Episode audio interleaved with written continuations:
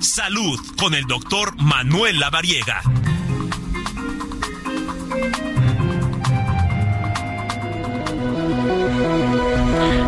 Ya está en la línea telefónica mi tocayo, el doctor Manuel Avariega, quien como siempre saludo con mucho gusto. Tocayo, ¿cómo estás? El gusto es mío, amigo. Un gusto saludarte a ti y a todo el auditorio. Gracias. ¿De qué vamos a hablar hoy? Vamos a hablar rapidito de 10 puntos que toda persona con diabetes debe de saber. Así que si te parece, pues vamos a mencionarlos para que podamos decirlos todos en tiempo. Me parece excelente. Tú dices.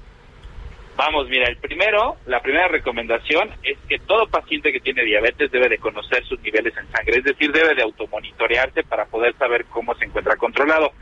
Idealmente deben de tener una glucosa antes de los alimentos entre 70 y 130 miligramos por decilitro y deben de tener menos de 180 miligramos por decilitro dos horas después de haber comido, es decir, dos horas después del desayuno, de la comida y de la cena. Ok. Es importante que también tengan eh, pues conciencia de cómo están alimentándose. La alimentación es fundamental para poder controlar los niveles de glucosa y es importante también decirles que no se trata de que coman lechuga y zanahoria siempre, sino que midan las porciones de carbohidratos que consumen diario. Ok, eso es importante recalcarlo. Claro. El tercer punto es, pues obviamente, el tema del ejercicio, que es fundamental. Idealmente una persona con diabetes debe de hacer entre 30 y 45 minutos diarios de ejercicio. Tampoco se trata, si se puede, por supuesto, está perfecto, de que puedan entrar a un gimnasio, pero si no, no hay pretexto. Con una cuerda en casa pueden hacer este tipo de actividad o bien rutinas de ejercicio cardiovascular. Ok, sí, sí, porque además ponemos pretextos de repente, pero en casa podemos hacer perfectamente todo.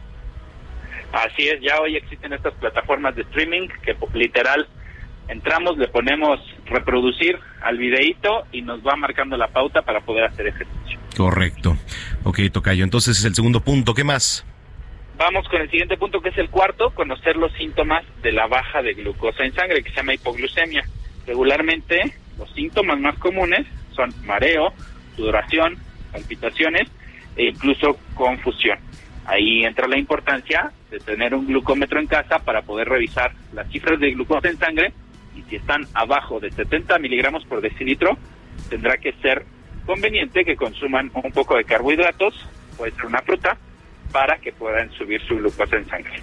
Ok, punto importante también.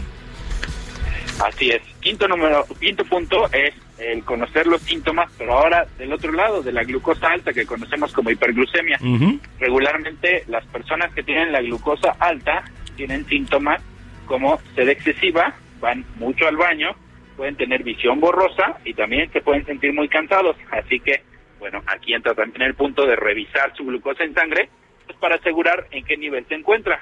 Hablamos que si está arriba de 180 miligramos por decilitro dos horas después de los alimentos, entonces muy probablemente no estén ajustados, no estén controlados y eso nos puede generar complicaciones.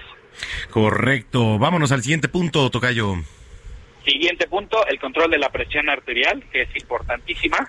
Aquí, eh, pues saber que la presión arterial normal debe ser de 120 sobre 80 milímetros de mercurio.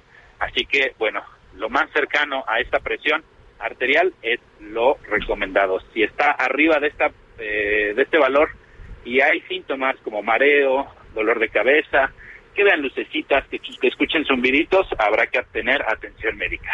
Correcto. Y bueno, pues vamos rápido con los puntos que faltan, que son los últimos tres. El séptimo, realizar controles periódicos de la glucosa con el médico, idealmente dos veces al año. También el apego al medicamento es importantísimo, apegarnos a los medicamentos tal cual se indican, el evitar el consumo de tabaco y alcohol y finalmente, pues que las personas cercanas a nosotros sepan que tenemos diabetes para que estén pendientes ante cualquier eventualidad. Importante lo que nos platicas, doctor Lavariega, la gente que te viene escuchando, ¿dónde te puede seguir en las redes? Claro que sí, me pueden encontrar DR Lavariega Sarachaga en todas las redes sociales, estaremos atentos a todas sus preguntas. Bueno, pues te mando un abrazo, buena semana y saludos. Y igualmente, saludos a todos. Gracias, es el doctor Manuel Lavariega aquí en Zona de Noticias.